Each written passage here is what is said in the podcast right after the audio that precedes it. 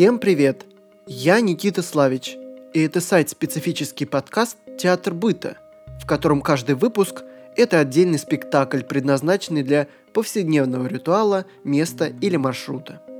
Молодые режиссеры и художники показывают, как они представляют радиотеатр будущего. Мы им даем площадку, курируем и во второй половине всех выпусков обсуждаем. Сегодня в выпуске аудиоспектакль в метро «Надя».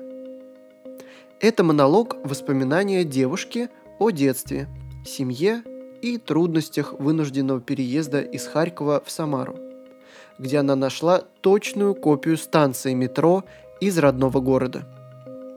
Надя не актриса, она прислала свою анонимную историю, когда мы в 2018 году собирали вербатимы для спектакля «Променада. Прислоняться» в Самарском метрополитене. Эта история была использована частично, но не выходила у меня из головы, теперь мы ее публикуем полностью и как отдельный спектакль. Рассказ Нади следует слушать в наушниках в интерьере любой советской станции метро, прогуливаясь кругами или сидя на скамейке. Звукорежиссер спектакля Егор Курчугин. Драматург э, спектакля «Прислоняться» Сергей Давыдов. Режиссер Никита Славич. После спектакля куратор, арт-критик и лауреат премии «Инновация» Сергей Баландин поделится впечатлениями о Наде и расскажет, что такое техника вербатим и как она работает.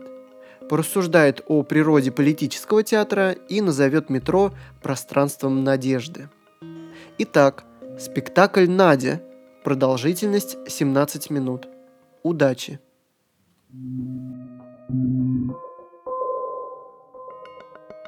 Спектакль начнется через три два, один.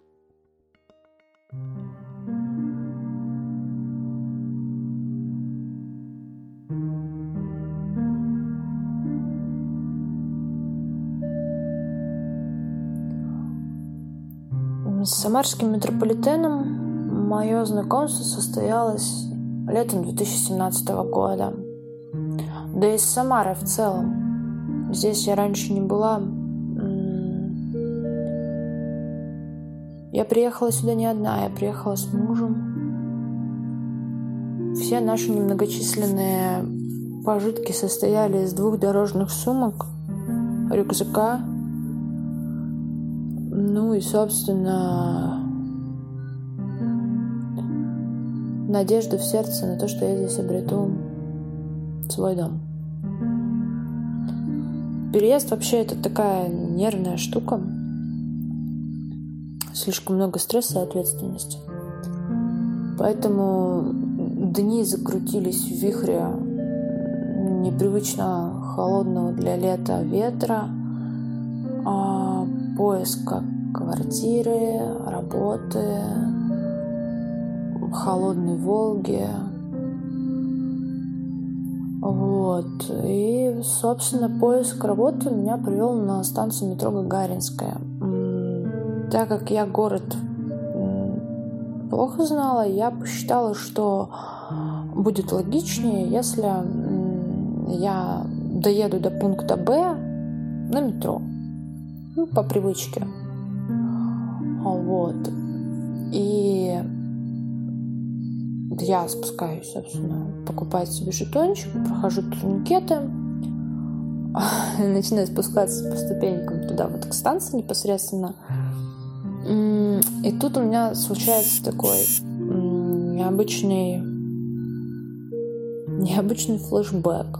То есть у меня калейдоскопом начинают проноситься воспоминания питерской подземке, о ее особенности какие-то вот то, то, что удивляло когда только приехал, что там долгие эти спуски, иногда это два спуска, что ты не можешь вот так вот за три минутки пробежать ступенчики и быть на станции. Нет, нифига. А, что вырабатывалась привычка, добавляется к общему времени в дороге еще как минимум там 10-15 минут. Потом как-то смутно, какие-то смутные воспоминания о московском метро, воспоминания о том, как я ездила э, вот в Киеве по метромосту через Днепр. Как меня впечатлила эта поездка. И я вот замираю на этих ступеньках. Я пытаюсь как бы стряхнуть себя эти все воспоминания, потому что это ну, настолько как бы сильное и яркое, вот вспышками какими-то, они прям проходят сквозь меня, а, ну, это неуместно, потому что я спешу, я опаздываю, у меня ответственная цель, задание, мне нужно это все выполнить, а тут какие-то сантименты. И я продолжаю там спускаться, я уже вот, собственно, на станции, подхожу, выбираю себе там более комфортное место, так сказать, чтобы постоять, подождать поезда, которого нет, и я понимаю, что он вот ушел буквально только что, потому что на станции людей немного. И, скорее всего, что поезд в противоположную сторону тоже ушел вот буквально там совсем пару минут назад. Потому что как-то странно, что людей немного. Ну, окей.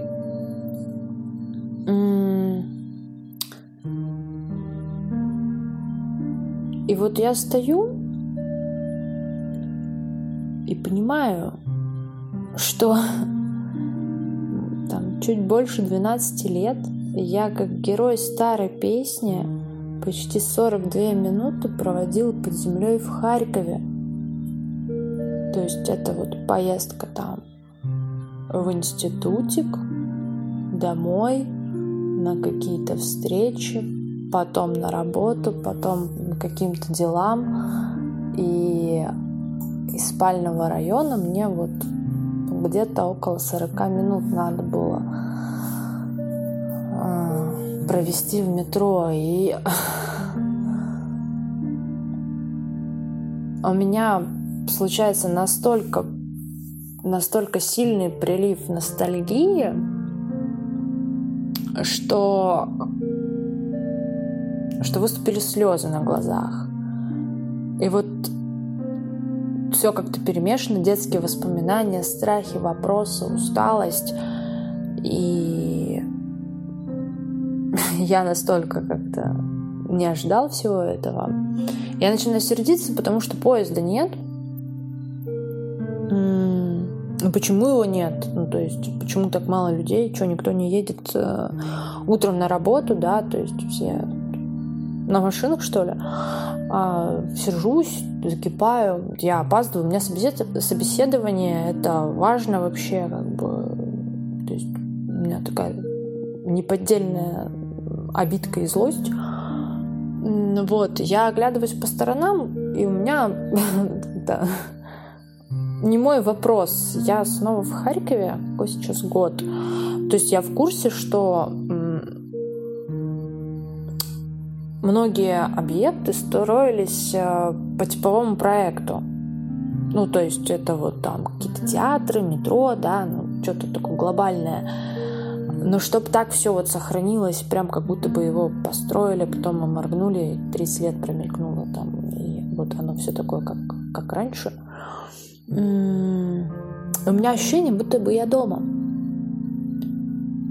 И еще целых 15 лет впереди до вот этого вот дня, до этого момента, до Самары и этого собеседования. А, будто я снова стою э, на станциях ТЗ или маршал Жукова или советской армии а, до любой другой станции заводской линии Харькова. То есть сходство, ну, очень большое, назовем, назовем так. И вот, знаете, в этот момент у меня все внутри перемешивается. То есть это уже не просто обрывочные какие-то вспышки, это полноценные картинки.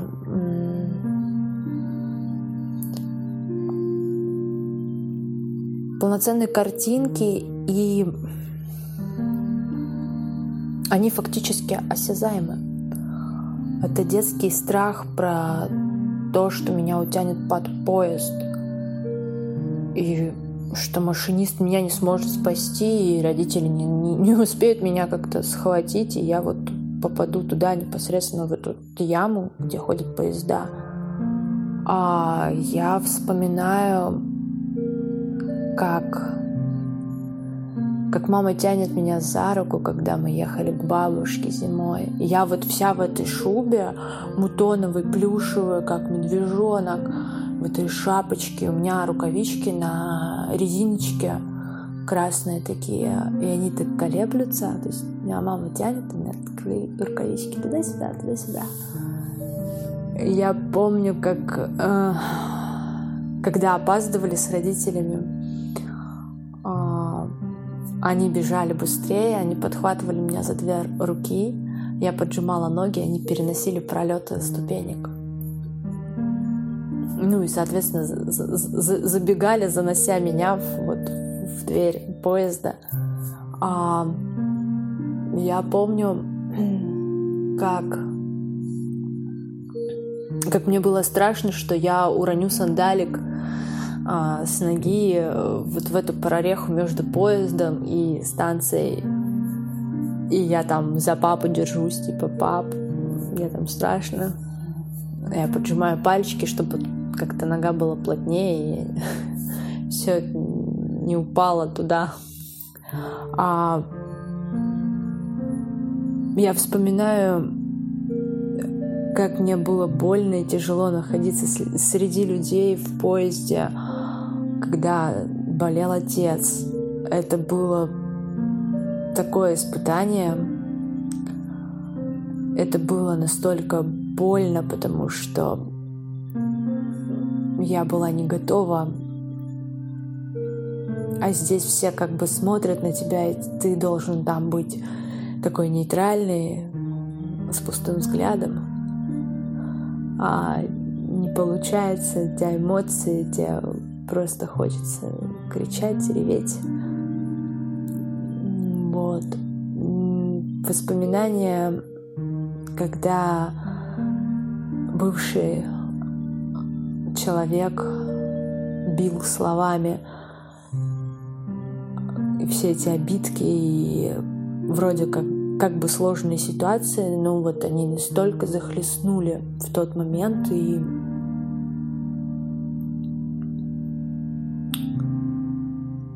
И было очень странно. Ну и не только там сложные и болезненные воспоминания, нет. А, были вспышки какой-то романтики, первых поцелуев, да, а, когда хотелось вот бунтовать, когда сдирались а, рекламные плакаты, плакаты там с группами, которые приезжали в город, и окружающие на тебя смотрели как на дикаря, ты такой весь гордый, смелый. Тебе плевать на мнение окружающих. Это минуты счастья и безрассудства. Тоже все пронеслось вот как-то так быстро, мгновенно и я думаю, что у каждого человека есть такие воспоминания и эмоции. Просто они у каждого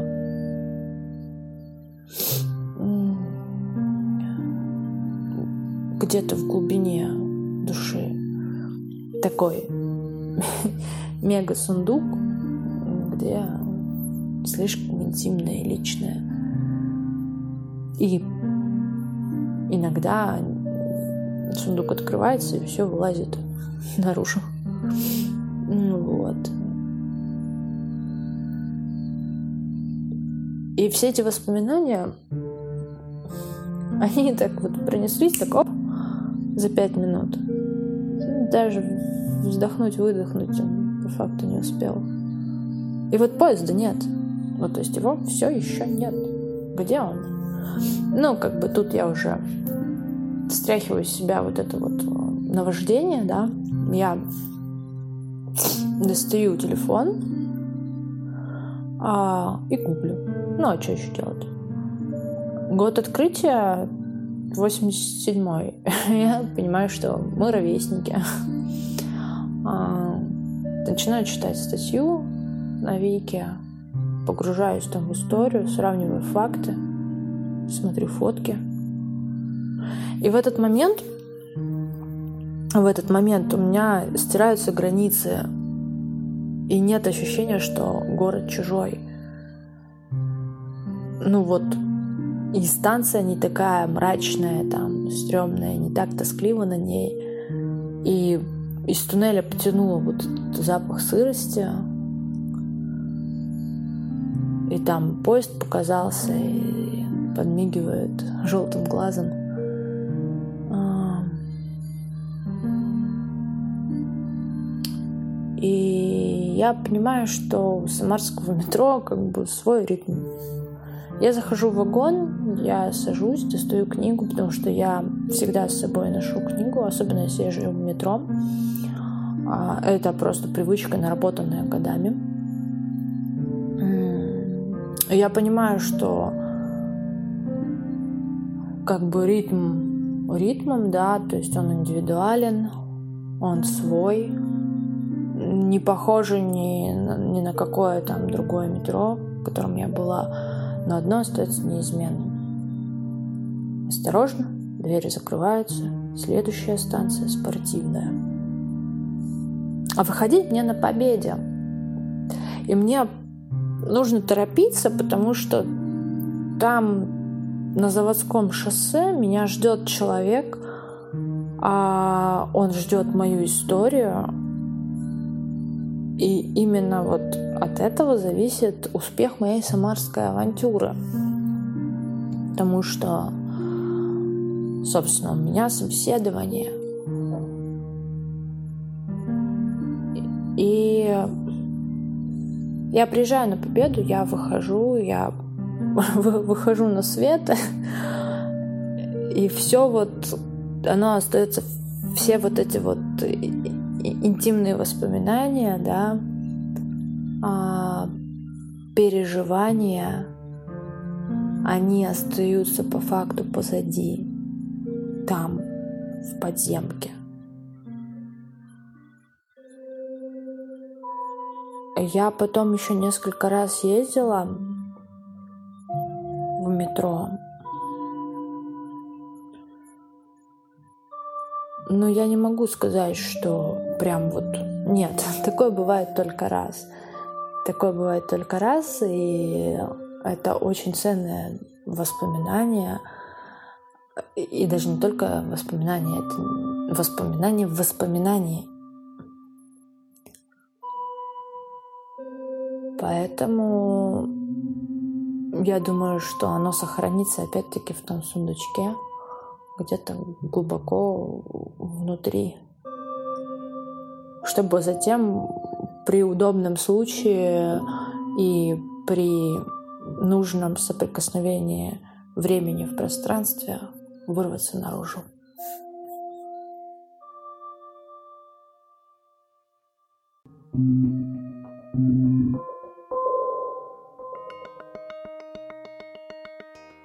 Спектакль окончен. Спасибо за внимание.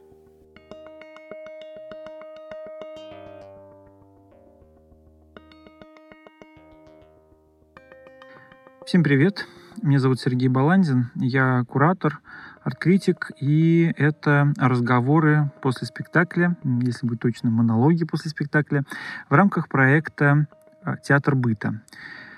И сейчас вы прослушали спектакль «Надя», режиссер Никита Славич, драматург Сергей Давыдов.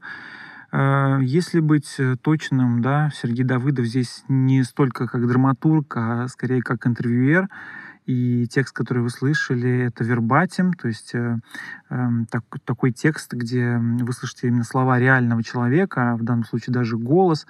Э, это э, довольно частая практика для таких вот аудиоспектаклей. И изначально этот, э, этот voice, да, этот, эм, этот, эта запись голоса, это интервью было взято для спектакля «Прислоняться», а, который также проходил в метро, но там было гораздо больше историй, и, соответственно, история Нади была гораздо короче. Я слышал этот, э, ну, скажем так, ее голос, да, ее история мне знакома с 2018 года, а, когда я был на этом спектакле. Но, правда, конечно, опять-таки, повторюсь, э, эта история была укорочена. В данном случае она стала длиннее, а, ну, расширилась и появилась э, Харьковская линия, потому что изначально я не знал, например, что эта девушка из Харькова. И сейчас, когда мы слушаем этот спектакль, на самом деле, мне кажется, невозможно не думать о, о политической какой-то подоплеке э, э, ну, этой истории конечно, ну, то есть мы слушаем ее, и это просто история девушки, она переехала, а, да, там мыталась где-то, да, и вот она попала в Самару, а, и это просто история девушки, которая начинает какой-то свой там светлый путь, условно говоря, да, в, там, в светлое будущее. Но когда мы слышим Харьков, когда мы думаем о том, что девушка из Украины, сейчас просто невозможно, на самом деле, слышать э, укра... слово «Украина» и не думать о конфликте, да, об этом наверное, по-настоящему трагическом разрыве э, и о том, как, значит, ну, мы, с одной стороны, там, ностальгируем и вспоминаем все общее, что было между нами, все хорошее, и одновременно там мы э, думаем, как же это все, как же даже хорошее между нами политизировано, и там э, Путин пишет статьи о том, что мы один народ, украинцы, России и русские, а, да, там, а другие, наоборот, там, не знаю, льют масло в огонь а, и говорят о том, какие там каждая из э, сторон конфликта там предали, там, что-то предали, в общем, а, обманули использовали. Э, это ужасно, да, вот, э, что сейчас мы не можем спокойно слушать историю, и мы скорее будем думать, почему она переехала из Харькова, например, да, и как вообще это, как это вообще возможно, что мы в современной России слушаем историю человека, ну, который приехав в Россию с Украины, да, как вообще это цензуру прошло, да. Это все очень, очень такая болезненная история, и интересно, что в этом спектакле она решена через историю детства. То есть, действительно, она вспоминает э, свое детство, как она там, да, в детстве была в Харьковском метро, и сейчас она в Самарском метро, она сравнивает их, и это происходит через воспоминания, потому что именно наши воспоминания, именно как будто бы детские воспоминания, то есть, возможно, это было вообще в Советском Союзе, именно через историю детства а, мы а, объединяемся, да, то есть э, нас объединяет наше общее детство, я не знаю, там Артек какой-нибудь, да, э, вот там мы вместе, в детстве, не сейчас.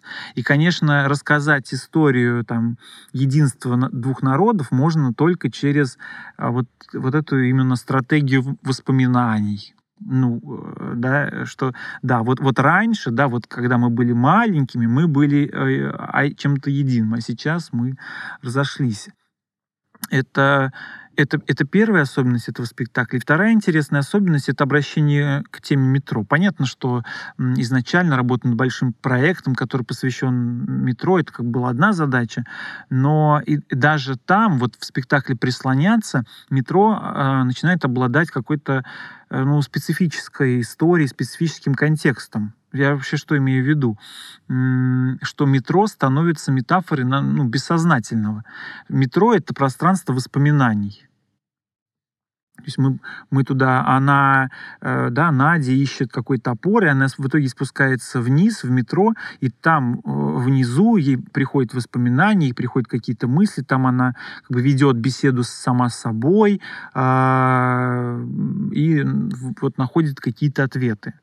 И то, что она апеллирует к воспоминаниям, да, что она находится в современном самарском метро, а вспоминает свое украинское детство.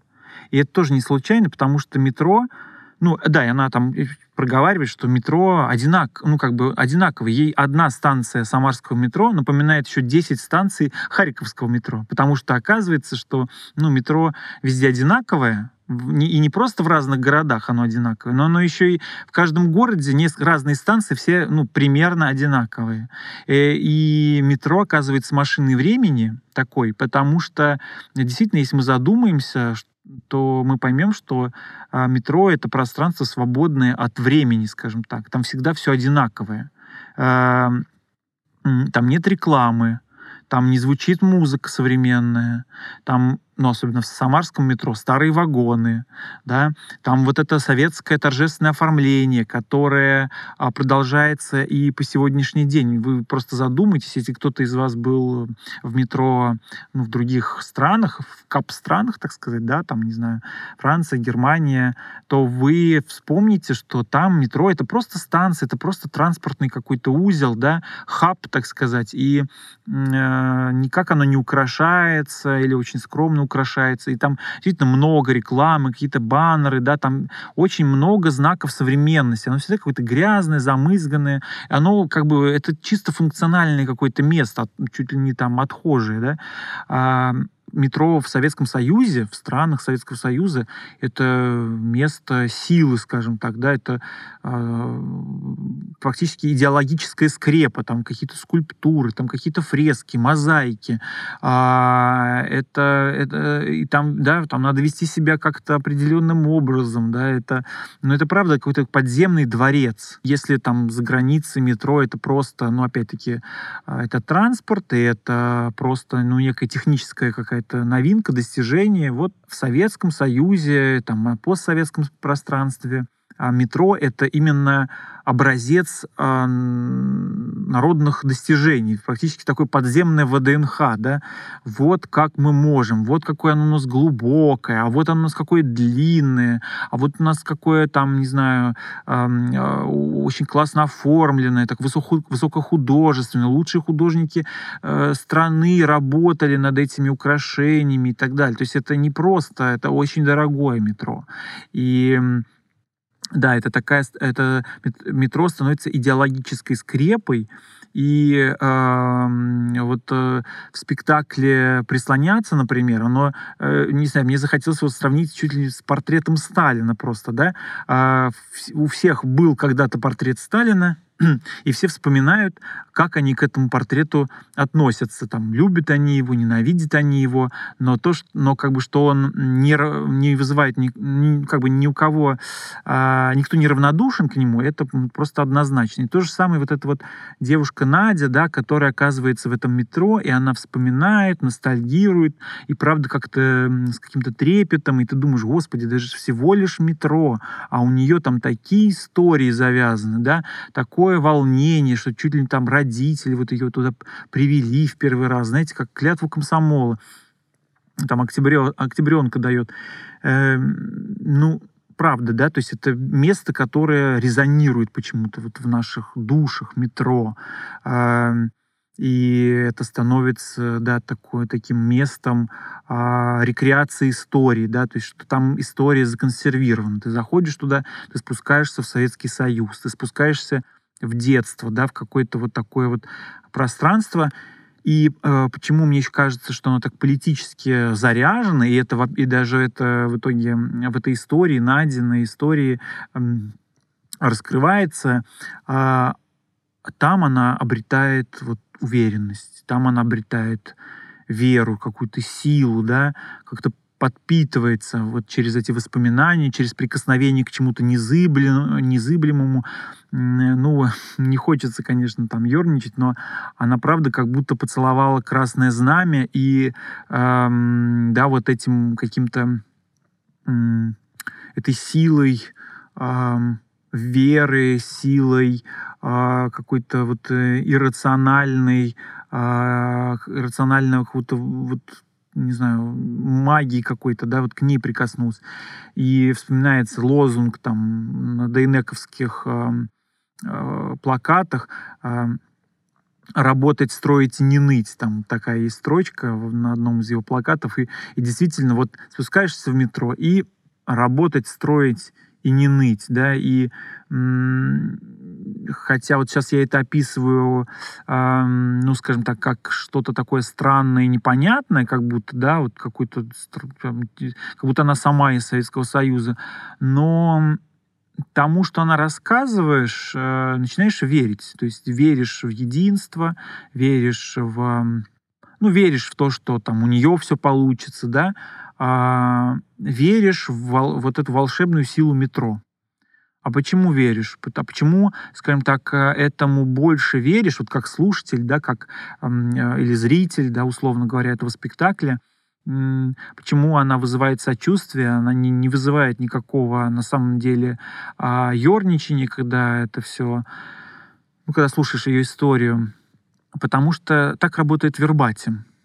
Вот он так работает, что потому что ты слушаешь э, голос человека и ты слышишь его историю. Она там с паузами, да, с какими-то а, вот э, вздохами, там, какими-то мыслями вслух, перебивками.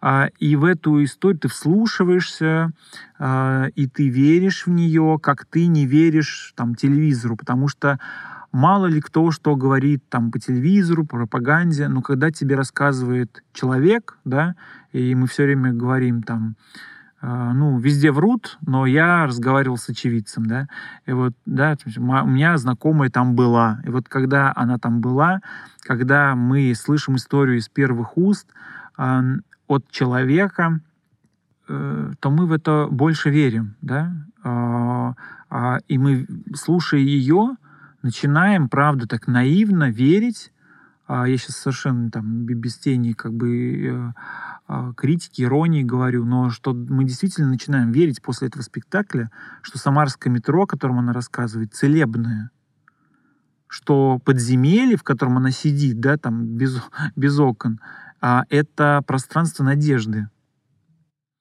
И именно вот этот эффект, наверное, самый мощный, самый сильный, самый парадоксальный а, вот в, этом, в этой истории да, что а, все то, что при дневном свете мы готовы там критиковать, смеяться над этим, а там, когда ты сидишь вот в этом пространстве а, Самарского метро или любого другого метро, да, в России, а, там это работает. Там работает это, э, э, а это пространство почему-то оказывается материнским. Вот, э, наверное, это самое интересное в этом спектакле.